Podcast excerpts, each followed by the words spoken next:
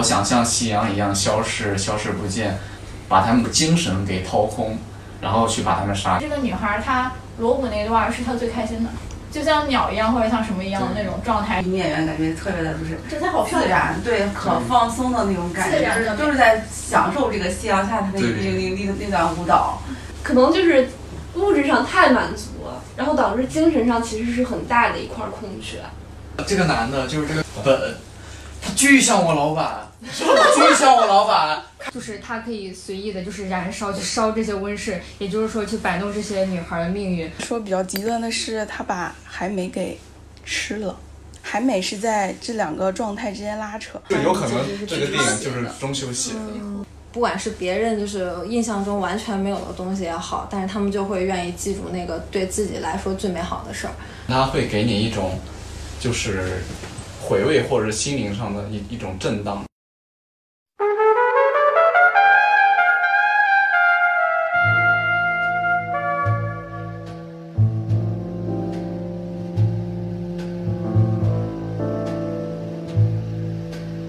有没有人想先聊？我就先来吧，我就先给大家带个头，因为这个电影是有点压抑的，看起来。因为李沧东的风格，他的作他的作者性风格就是这样。那我先跟大家聊吧。首先，我觉得《燃烧》这个片子，我觉得他最后把本杀死，我觉得这个已经是可有可无的一个事情了。也可能是他幻想的，也可能是他真的去把他杀了。那我觉得，我觉得导演。利用他们三个人的关系，我就在阐述一种一种态度，就是就是一种虚无和现实存在的一种关系。就是你看这这三个人身世还有出身，只有钟秀和海美，他俩是从农村出来的，就是他俩的人物性格就是一个很穷的穷人的状态，因为他们是没有在首尔，他们一一直是在一个村里生活的，但但就是海美。提出的那个问题很有趣，我觉得很值得探讨，就是饥饥渴者和饥饿者这两种关系的一种对比。你像本这个角色，就是海美从非洲回来以后，然后在那个饭桌上说说说那那段话，就是夕阳什么的，我我想像夕阳一样消失消失不见。我觉得海美这个性格，他我觉得他的性格是非常渴望渴望死死死去的。就是他很压抑自己，就是他可能他遇到本以后，他跟本一块儿是从那个飞机场回来的，然后然后后来他他就不再理理钟秀了，因为他他已经看到本这么有钱，然后能给他所有他想要的东西，我觉得海美从这个时候就已经不再爱或者不再对钟秀这个人上心了，就是不再喜欢他了，就是他。他的已经精神需求的一部分已经往本这边靠了。那本这个人是什么人呢？就本这个人就是他说的那种饥渴者的那种人，就是他已经完全的不用去追求或在意自己的物质需求了。他他就纯杀杀人，就感觉好像自己好像没有事没有事儿一样。但我觉得他有可能没有把海美杀死，有可能就是钟秀。他太执念这个东西了，也有可能是，但电影表现的很明显，他有很多线索表明是，是本把海美杀死，因为在他家里发现了那个粉色的手表，我觉得手表是很重要的一个道具，因为从影片一开始，他们就在卖这个手表，宣传这个手表，可能这个就是本他在做这个事儿，让让这些女孩子去卖这些东西。然后他能吸引到一些很单纯、很淳朴的女生，然后进一步的把他们的就是精神给掏空，然后去把他们杀掉。我觉得很可怕。本这个人很可怕，他就是专门去找这种纯真的女孩，没有经历过社会的，没有经历过社会的女孩吧，应该这样说，很单纯的女孩，他专门找找这种女孩。你看最后一个镜头，本。导演给了一个镜头，他在给一个女孩化妆，就有有就有可能他再一次去烧去烧一个女孩，丢到仓房里烧，但导演没有表明他要这么做，但我们观众是跟着钟秀的视角是在找这个凶手的，就是我觉得钟秀他就是海美说的那种饥饿者，因为他就是生理上的饥渴，他不他不在他不在意这种金钱，但他还是提提了一个问题，韩国有好多盖茨比，就我觉得他说这话可能韩国真的有很多，但他们那些富豪就毫不在意。但在中秀，我觉得他为什么要执念去寻找海美？因为海美就像他的一根救命稻草，因为他因为他看到本这么有钱，开着保时捷，他内心几乎是就是无法逾越的一个鸿沟，就他他没办法去超越或成为本这样的人，所以我觉得他一直在压抑着自己，一直在你看，我觉得演得非常好，我觉得就是他把那种。他把那种那种就是很慌张或者那种很不知所措的神态全演出来了，或者他很害怕这种富人的感觉都演出来了。因为自从本把这个海美带走以后，钟秀就一直好像丢了魂儿一样，整个人的表演状态就是那种不知所措。然后，然后就是海美，我就说刘亚仁把这个角色演活了，就是就是海美去非洲寻找自己的人生意义以后，然后。然后钟秀就没事儿就去喂猫的房间嘛，但这个猫我觉得也是个隐喻吧，就是他一直去找猫，没有猫，猫一直不存在，但有猫屎，但房间里有猫屎，就但但这个猫一直不存在，然后到最后的时候，在本的房间里找到这只猫，他去叫它的名字锅盖，然后这只猫跑到他身体里，那这。这是我觉得这是电影很很主观、很明了的一条线，肯定是第一第一层。我觉得想法肯定是本他是把这个把海美杀死以后，把这个猫然后又寄养到自己家，又又可能是海美他自己想死，他自己想让本把他以本的方式把它处理掉，因为海美我觉得在那个在那个夕阳下的罗舞，我觉得很证实这一点，就是在我的视角看。本是不是海美是寻死的一种状态，因为他感受不到人生有何意义，对，因为他可能感觉到自己活着已经没有什么意义了，因为他无法逾越这个穷人和差异之间的鸿沟，或者跟社会之间的鸿沟，他一直这，我觉得可以说钟秀和海美他俩是没有安全感的，很脆弱的人，因为他俩遇到本以后就完全丢失掉自己的性格了。因为看到这么有钱的人，或者他们他们没办法成为他们，就是他们已经生活在底层了，他们已经没办法再脱离这个状态了。因为因为李沧东在在电视机里那个花外音也说了，韩国失业青年很多，然后什么什么的，我觉得都在暗示暗示这种底底层人的这种现状。那没办法，我觉得海美是一种寻死的状态，从他跟。桌子上跟那个钟秀说那个饥渴者跟饥饿者的关系，还有剥橘子这个片段，就是虚和实的存在嘛，就是他想探讨的是这种关系。那那海美我他典型的我就是就是那种爱人，就是 INFP 那种人，就是他非常渴望去寻求一些自己存在的价值或意义吧，他就很容易悲伤。我觉得他我觉得那个罗舞肯定是电影里的现场发挥吧，也有可能是。导演到这儿了，就说你要不要做点什么？什么肯定是海美这个演员自己做出来的这些东西，我觉得特自然，特自然。我觉得那一点没有一点演的痕迹，特别自然。哎，就就很压抑，就是海美这个角色，他找不到出路。那我觉得猫这个隐喻，我觉得是没有猫的。我我觉得是没有猫的。就后来他去他家里。走了一圈，翻了一圈，然后发现有只猫在叫。我觉得这个时候是钟秀，他他已经认定本是凶手了。这时候猫再出现，我觉得给了很多开放性的思考空间吧。我觉得导演很厉害，这个时候把猫再穿插进来，就把之前那个没有猫的房间又结合在一起了。我觉得这个处理很有开放性的思考。就是你可以认为猫不存在，一直不存在；你也可以认为是，真的是本把这个猫带回来，把海美给杀死。我觉得，我觉得这个结局就结得很开放性，嗯，就是很让人捉摸不到头脑的一部电影。它可以有任何解读空间。就是，我觉得本这个人他的内心就已经超越那种饥渴者的另一种状态了，因为他烧房子。我觉得这个电影是根据村上。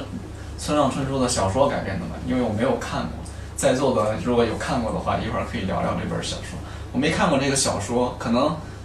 村上的风格就是这样吧，就是这样让你后劲儿特别大，让你就是感觉不到是什么是真实的，什么都是是虚的。我觉得这个电影，我觉得这个剧情就是在探讨他们三个人之间的关系嘛，穷人和富人之间的鸿沟问题，没有办法超越的东西。但这个本这个角色看起来就就是那种若无所事的那种，就好像真的没事儿发生一样。他真的这种状态就很可怕。但富人这这种状态挺可怕的，就是这穷人没有办法想象的，就是海美跟中秀，或者是中秀，他是没办法想象本这种人的存在，或者他是在到底是在想什么问题的。那只有本这种富人，他们知道自己是想要什么东西。所以我觉得这个结局那一刀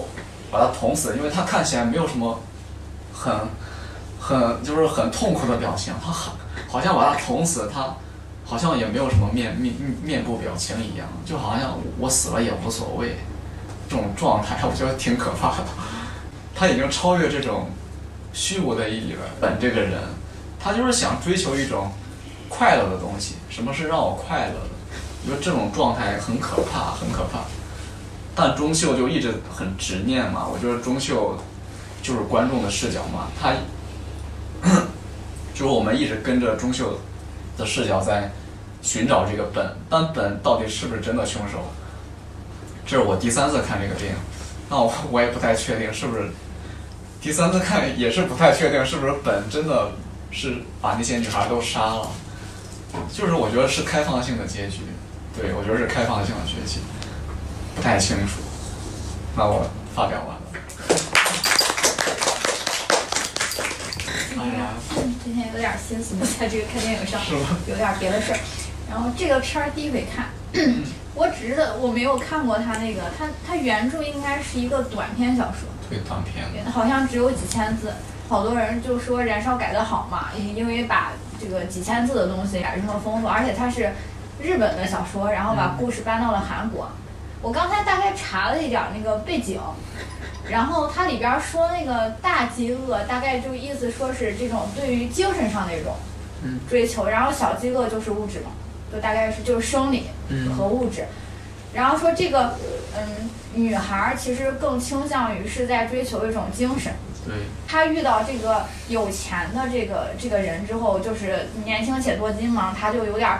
就可能就走不出来，因为没有见过，其实就是。你说的那种没有见过世面、单纯的小女生，她以为就是能带给她一种全新的世界的那种感觉。然后这个男主的话，可能他追求的其实是物质，但是他又达不到，就是没能力，他没法改变自己的命运。他认识了这个本之后，他就更知道他不可能达到本的这种程度。这里边儿反正我感觉这个电影吧，就讲的因素挺多的，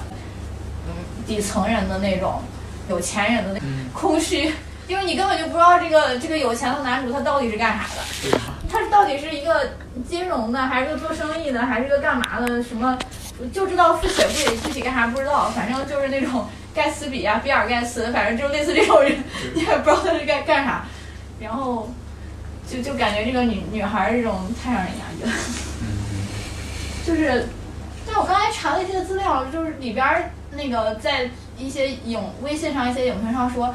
有一种说法，说是这个女孩她锣鼓那段是她最开心的，从那个锣鼓完之后，她就不想活了，就她的人生的最开心或者说高光时刻就到那儿了，就她把她最开心的那个日子过了，就大概是这个。因为她想象自己想夕阳下秋啊，对，就是刚好就是夕阳，就像就像鸟一样或者像什么一样的那种状态，然后这就是人生高光时刻了，然后过去之后人生就没有希望了，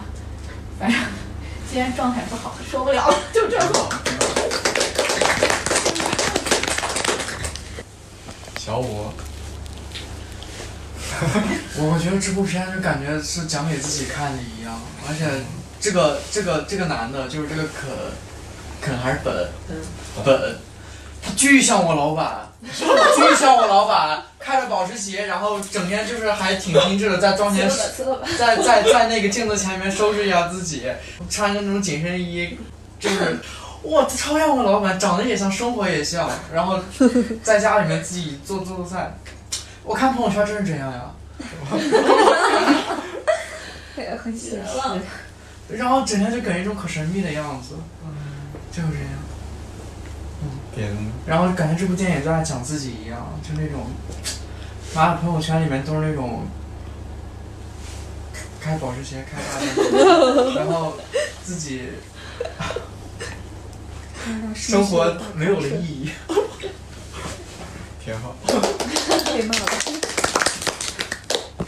我要说什么？我是觉得就是那 个就是最 那个啥的时候，就是反正整个片儿都可压抑。然后我觉得最美的地方就是他的舞动那那个那那段儿，然后我觉得真的是特别的美。然后这个女的那个这个女演员感觉特别的就是真的好漂自。然，对，可放松的那种感觉，就是就是在享受这个夕阳下她的那那那那那段舞蹈。然后我觉得就这样比较美。然后我觉得他们三个人的压抑成就是都不太一样，就更反正你们三个人在一起就是觉得真的好多东西都各有各的想法。我感觉是这样的，就是谁他们谁都 get 不到自己的那个点，那个点。所以我觉得三个人都可奇怪，为什么会在一起？穷人一定不能不能认识特别有钱的人。啊，对，然后就是那个就是那个男主，什么那个周秀，他是不是就是为了追求他自己的那种，就可能是物质和生理上的那种那种就是需求，他他对这方面比较压抑。但是那个女主就是说，好像精神上面比较。然后我觉得这个这个男主他提到就是那个就是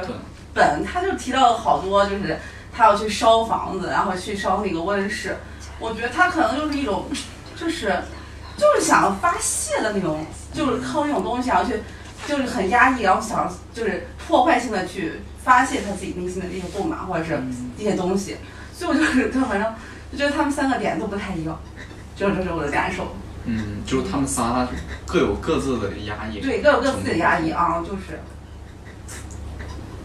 这样说的。大家？哦，第几次看？第一次。第一次看，但是我觉得超级压抑。怎么说呢？就是这三个人，我感觉就是，嗯，终究给人的感觉其实更多是无奈，因为你像就是我觉得还是其实跟那个韩国现在当当下的一个情况，像他父亲就是被判啊什么的，然后包括他去找那个人去签什么那个协议，我觉得。其实就是一一方面是他其实是对他父亲这个释放是比较有希望的，但是韩国的政府就是法院，他还是最终给他判了一年六个月吧，好像其实是很小的事情。因为他父亲应该也是对当下政府的一些不满意，所以才会去搞什么公务员这些，就是去袭击他们。所以说的话，但是相当于希望被破灭，整个人给我的感觉更多很无奈的感觉。然后，然后生活上面包括他妈妈嘛，就是。见面啊，干嘛干嘛，就是一直在，应该是有一段新的感情吧，还是什么，反正也没有明确的去说。然后就整整个人就是就是又孤独又无奈的感觉。然后这个时候遇见了海美，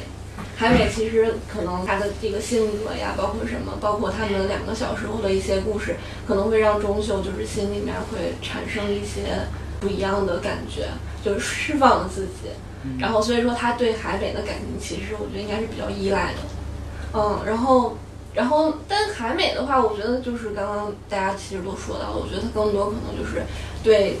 就是有钱人有钱生活的一种向往，而且整个画面就是这个，包括这个现在这个定格的这画面，他当时说了一句话，他说没有什么比现在更开心了，就是没有什么比今天这一天更开心。那我觉得他可能那个那个时候确实是发自内心的，然后，然后。那像那个本吧，我觉得哇塞，其实感觉就完全就是阶层的那种感觉。他其实就是有钱，有过于有钱，过于就是过于富的。他可能对什么东西都没有什么太多的追求，就导致他没有情绪。包括第一次看见海美哭的时候，他说了一句话，他说：“我从来没有哭过。”就说说，虽然说我觉得这种人就是可能就是物质上太满足了，然后导致精神上其实是很大的一块空缺。然后，然后。这一点，其次就是他，包括他每一次带着，就是带着不同的女生去见他的朋友们，然后每次那个，就是那个感觉，他每次都是很无聊、很无聊的状态，跟他们看他们表演什么的。对呀、然后就是好像没有什么能让他去开心，就是或者开心或难过，就是完全就没有情绪的一个人，嗯，包括最后把他捅死的时候，你也说他面无表情嘛，嗯我觉得可能不知道，就是就是没有什么对精神上没有什么追求。然后海美就是钟秀问海美说他喜欢你什么，他说他喜欢的有趣。可能当下他确实遇见了一个比较有趣的女生，然后然后就可能打开了一当时的，但是后面我觉得这个人反正就是这种精神快乐都是短暂的吧。然后以及他当时说就是怎么说呢，反正我觉得我觉得我觉得就是海美是他杀的。因为他可能会去通过去去烧烧那个叫什么大棚可能温室，烧温室呀，或者是一些就是常人就是我们普通人或者底层人 get 不到的一个东西，去获取自己的快乐，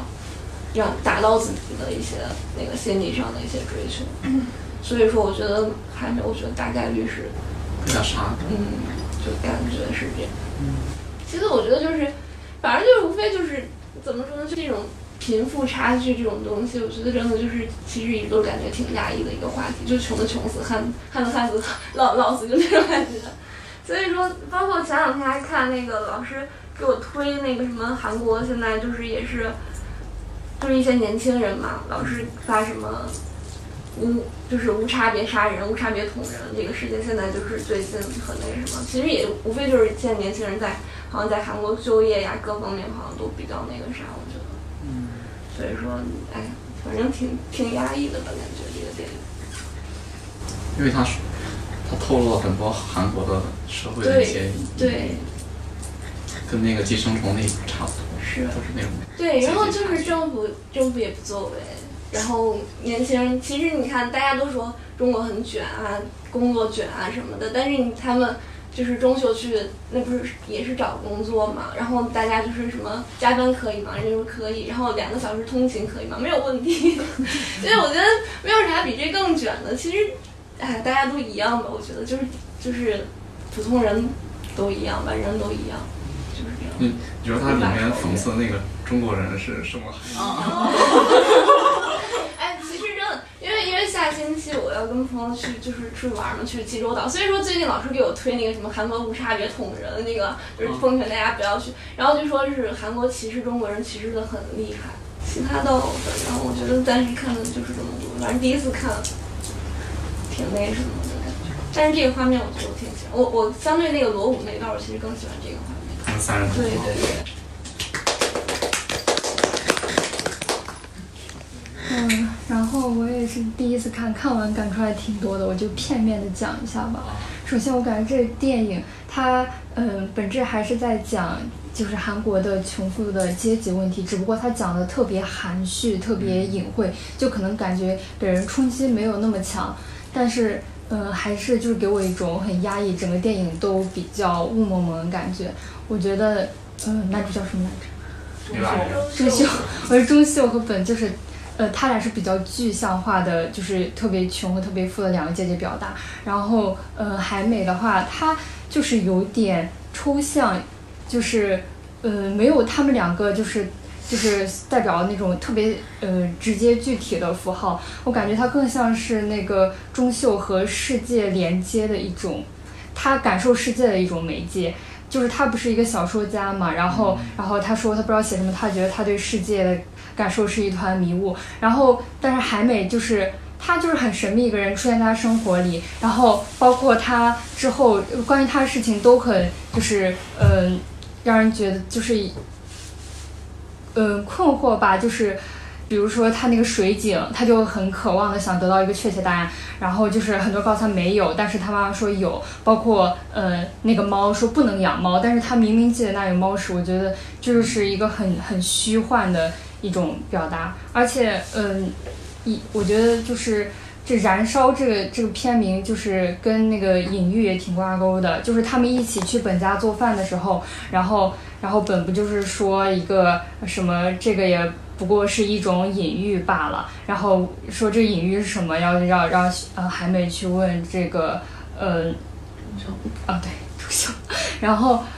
就我觉得这他想说这个隐喻，我觉得我能感受到的最直接的就是温室，就是还没走了以后，他们两个在这里对谈，然后就是。呃，我就感觉温室就是代表的是，就是穷人这个阶级，就是嗯，就没有人在乎，警察也不在乎，就是任任呃呃富人这个阶级摆弄，然后然后温室就代表这个，包括后来就是他去就是呃海美消失以后，然后中秋去找本问第一句话，我觉得他应该是要问呃海美在哪儿吧，但是他却问的是温室。但是我后来想，我觉得他问这也没错，因为这本来就是一种隐喻，就是他可以随意的，就是燃烧去烧这些温室，也就是说去摆弄这些女孩的命运。我觉得这是，嗯，他想就是建议说的一种那个隐隐喻的意思。然后，然后我觉得导演他那个关于镜头上面，然后风格化也挺明显的，就是，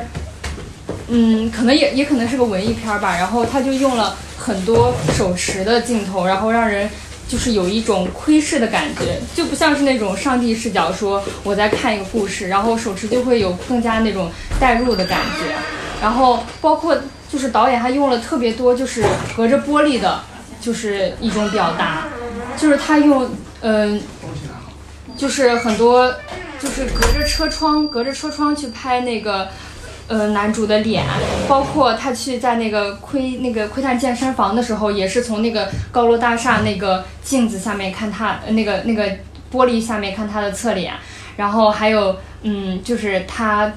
对着那个在海美的房子里自慰的时候，也是从外面，就是他用了很多很多，就是隔着玻璃来拍人的，就是给人一种就是不确定的那种虚幻的感觉，就好像你你离这个现实就是很近，但是就是你。就是永远不能接触接触到那个比较真实一面，就是整个电影都给一种那种不确定的那种雾蒙蒙的感觉。包括呃，我最喜欢的也是那个他裸舞的那个镜头，因为就是就是其他就是电影我注意到没有其他的长镜头，只有那个镜头特别长，然后就是非常自然。包括当时那个晚上那个天光，然后也是光线也是很好看。然后他就是他一开始脱衣服，我没有想到他要跳舞，然后背着，然后还有那个音乐就是就是配的特别好。对对对，就是跟就是电影里不断响起，就是其他的就是几次出现那种都是那种感觉，就是呃就是那种旋律，对，很低沉。但是那一段就感觉特别浪漫，然后跳完舞，然后那个镜头移到空镜，然后就是那个长镜头，就是给人嗯就是感觉就是很浪漫，很很真，就是不太真实那种感觉。然后就感觉跟整个电影压抑的，就确实是压抑，但是跟这个调性，我觉得就是很相符合。包括就是，但我然后说回到阶级这个问题，我感觉就是男主就还是能看出来，就是比较抵触，就是本的，就是包括他们在谈到温室的时候，然后他就有点生气，就是说着说有点着急了，然后嗯，呃，我要说什么来着？哦，对对对，就是他后来就是在消就是在海美消失以后，又去了男主家一次，包括那个卫生间那里，然后就是那。有两次特别快越轴镜头，然后我第一次以为我看错了，就是感觉错了，但是就是因为它越轴直接从这边，然后机位切到那边的话，就是视觉上你会有种很不舒服、很明显的感觉。就是两次，分别是他进那个卫生间和出那个卫生间，然后导演可能就是在这里就是表达，就是他已经完全不融入这个地方了，并且就是然后情绪上已经就是开始有那种想要。嗯，去或者是去采取行动去报复他那种感觉，然后包括最后，我感觉就是他跟他妈妈说他能还他那个一百五十万，我当时就很好奇，就是怎么还呀？难道是从本身上还吗？可能也可能这是就是暗示他从这个时候就已经下定决心要报仇了。然后，嗯，对，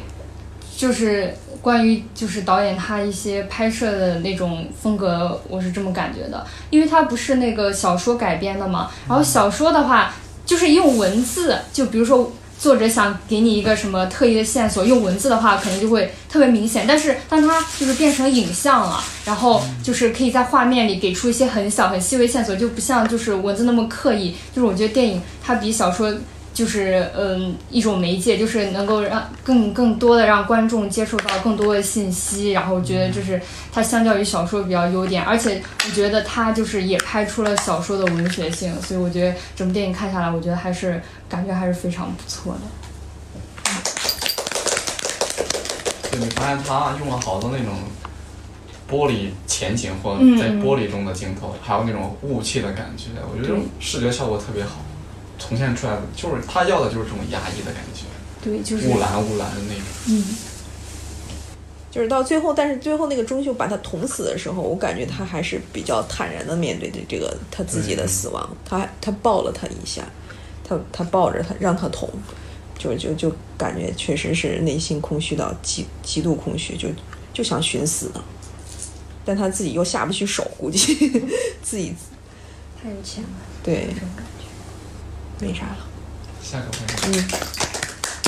我是很早以前看过这部电影，我之前看到一个很有意思的影评，就是它一个细节，他们第一次在本家做意大利面的时候，我本不是说他自己喜欢做饭，像整理好的祭品给他上供。他说完这个之后，他就问那个海美就问说这个是什么意思，然后他说只是一个隐喻，让他问钟秀，然后就钟秀就走到了他家的那个长廊上，长廊的尽头有一幅画，不知道大家有没有注意到。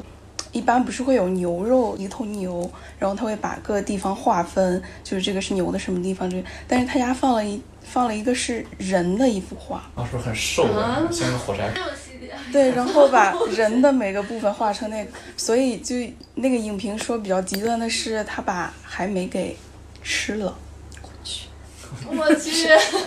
哎，我觉得不是没可能，我觉得不是没可能。我觉得这个虽然有点极。端，但是那幅画的隐喻可能也是。不行，我刚刚还在想那个，哦就我我说句题外，就他们三个人坐一块儿吸大麻的时候，这两个人是很快乐的，就是不由自主的笑的，然后他是很平静的，我觉得就是已经没有那啥，然后而且我总觉得就是他杀了他原因是因为他说的一句话，他是他对钟秀说，嗯，你是海美最信信任的人，我挺嫉妒你的。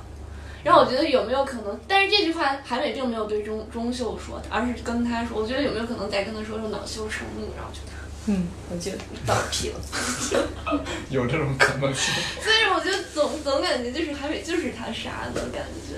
哎，然后这一点是我之前看到影评里面比较有意思的，还有就是我觉得这部电影海美自身的那种压抑和拉扯感，就可能是来自于他虽然身处就是饥饿者这个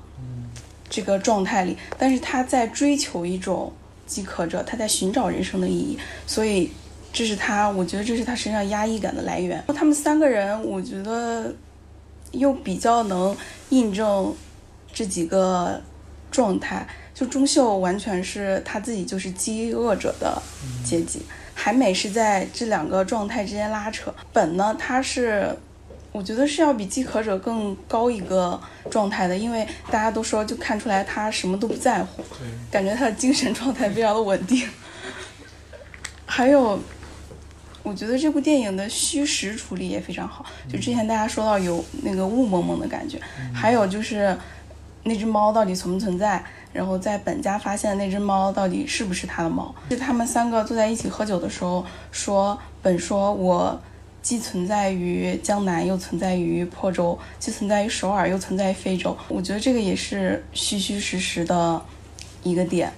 所以这部电影后面，就比如那只猫，还有说钟秀到底是不是杀了本，我觉得这些已经不重要了，因为这部电影就是虚实的结合。对，对，那只猫很有可能就是钟秀觉得是本杀了海美，然后他自己的执念，最后也有可能是他自己的想象。就所以导演，我觉得这个处理非常好，就给大家留下了很多解读的空间。对因为他本身是个写作的，有可能结局是他自己写的，他自己幻想自己哦，处理的一段结局，就有可能这个电影就是钟秀写的。不然怎么会没被抓呢？对啊，然后我就说这些，谢谢大家。我昨晚连夜看了这个短篇小说，啊，其实很短，十几分钟就看完了。然后它里面可能写的更虚吧，我们不是一直在讨论一个虚实的东西。它里面男主是一个三十一岁写小说的一个人，然后他有妻子有孩子，女生就是他萍水相逢的一个，嗯，游离于各个男性之间 获取衣食的这样一个女性。嗯，后面这个女性消失了以后，他也没有过多的去追问这个本关于这个女性的行踪吧，所以就更虚一点。然后好像说关于这个谋杀是这个小说的另一种解读。然后我看的时候是完全没有这种解读的，就我完全没有看出来烧仓房是隐喻着他杀这个女性。嗯，所以刚才我也觉得会不会海美其实没有被他杀掉，因为刚开始就是在这一场戏里面，海美问宗秀说：“你记不记得你以前救过我？”宗秀说不记得了。然后海美其实有一个非常失望的表情，她觉得这是对她人生中很重要的一件事情，然后对方并不记得这件事情。所以我觉得会不会是他就是切断了和钟秀的联系，然后后面一切都中秋想出来？嗯，有可能，因为还没见到本以后就就基本上不再去跟钟秀有联系了。嗯，有这种可能。然后就没有什么。那我接着刚才我朋友说的，我觉得，我觉得那个海美跟男主他妈其实是一类人，因为只有他们俩觉得有那口井，而且他们俩都是被家里面人给推出去的。其实他们很渴望自己家里面人的爱，但是海美的呃姐姐妈妈就把他赶出去了，然后男主的妈妈也是被赶出去的，所以说。包括后面就是男主去找他妈的时候，他妈已经有了新的能让他感到开心的事儿。然后钟秀这边也是，他呃海美从非洲回来之后，他也是发现那个那个海美有了就是能让他更开心的事。所以说这两个人应该是本质上是一样的，所以说他们才会就是。不管是别人就是印象中完全没有的东西也好，但是他们就会愿意记住那个对自己来说最美好的事儿。然后，呃，还有就是，就是之前他那个男主的爸爸，他爸爸应该是他的朋友，然后就提到说，如果你爸爸当时跟我一块儿把在中东挣那些钱，然后搁富人区买套房子，然后现在也也有钱了。他不是说也是在江南区，那就是本住的地方。所以说我在想，会不会男主他爸如果当时真的说对这个社会没有失望，不会想去搞那些什么有的没的，做一番嗯对大家都有利的事业，然后只顾着自己，先把自己的钱给捞到了，是不是男主也能像本一样？嗯。还有就是这个。女主本身，她就说她想像那个落日余晖一样，然后就仿佛根本不存在一样的消失。然后本本的意思就是说，那些呃温室也是想让他们像仿佛从来不存在一样的消失。那些温室他们是等着我去烧的。他就是本的意思就是说，那些女的就是等着我来杀，等着我来拯救的。包括这个男的，他本他自己可能也就是一心求死，因为他最后咋说呢？他也是比较渴望被别人，嗯，安排一下。对对对对，所以说他最后不是还挺满足的，就是兄弟，谢谢你。没了。嗯。那我最后再补充几点吧，时间不早了。我觉得《燃烧》这个电影是一八年的韩国电影嘛，然后一九年初是出了《寄生虫》，我觉得可以这两个电影来对比，因为一个我觉得《燃烧》它的艺术性可能就是让大家回味的程度更多一点，但《寄生虫》拿了很多奖，我觉得那个电影也值得肯定。但如果说我说李沧东的其他电影大家有没有看过？什么就是《绿洲》啊、《薄荷糖》呀，他拍的电影基本上都，我觉得这《燃烧》是他。八年以后拍的电影，就是他筹备了八年把这个电影拍出来，就是他已经五十多岁了。他是从李李李沧东这个导演是从四十岁开始拍电影，算是大器晚成吧。就是他专业是那个呃电影文学评论，就是他是他本身是个作家，然后作家来拍电影就就很像一个文学作品，就是让你隐喻的点儿很多，就让你回味的东西很多。我觉得这是作者导演的一个很厉害的一个点，就是区别于其他商业导演的点儿，就是他们拍的电影，我觉得获不获奖都无所谓，但他会给你一种就是回味或者心灵上的一一种震荡吧，会让你去回想回想文学上的东西，或者回想人生意义，就是他说的这种饥渴者跟饥饿者，因为每个人都会思考思考这个问题嘛。我觉得李沧东拍这个片儿，我觉得他阶级隐喻很直白，很直白，但它更多我觉得是在讲人的状态吧，就是人生存，你到底要寻求一种什么状态？就可能你生活在平庸的生活里，但你精神上很很满足，你有你喜欢的东西，但还没事，他出不去了，他他渴望那种生活，但他没办法去平衡这种东西的。我觉得钟秀也是，他没办法去平衡自己精神和肉体上的一些东西了，所以会这两个人都是悲剧，本也是悲剧嘛。我觉得他们只要把生活和精神上的东西平衡的很好的话，我觉得是就像正常人一样，没什么问没什么问题。但他们都走向了极端，我觉得李沧东可能就想以这种关系去探讨人的一些微妙的情感吧。我觉得这个电影拍的还挺好的，就是它的视觉感特别好，视觉呈现的效果特别好。晚上把小说补一下，晚上把村上春树的小说补一下。这朋友说很短，十分钟就看完了。那大家晚上都可以去看一看，然后再回味一下电影，看有什么差 差异性，看有什么差别。行吧，那本期就结束吧。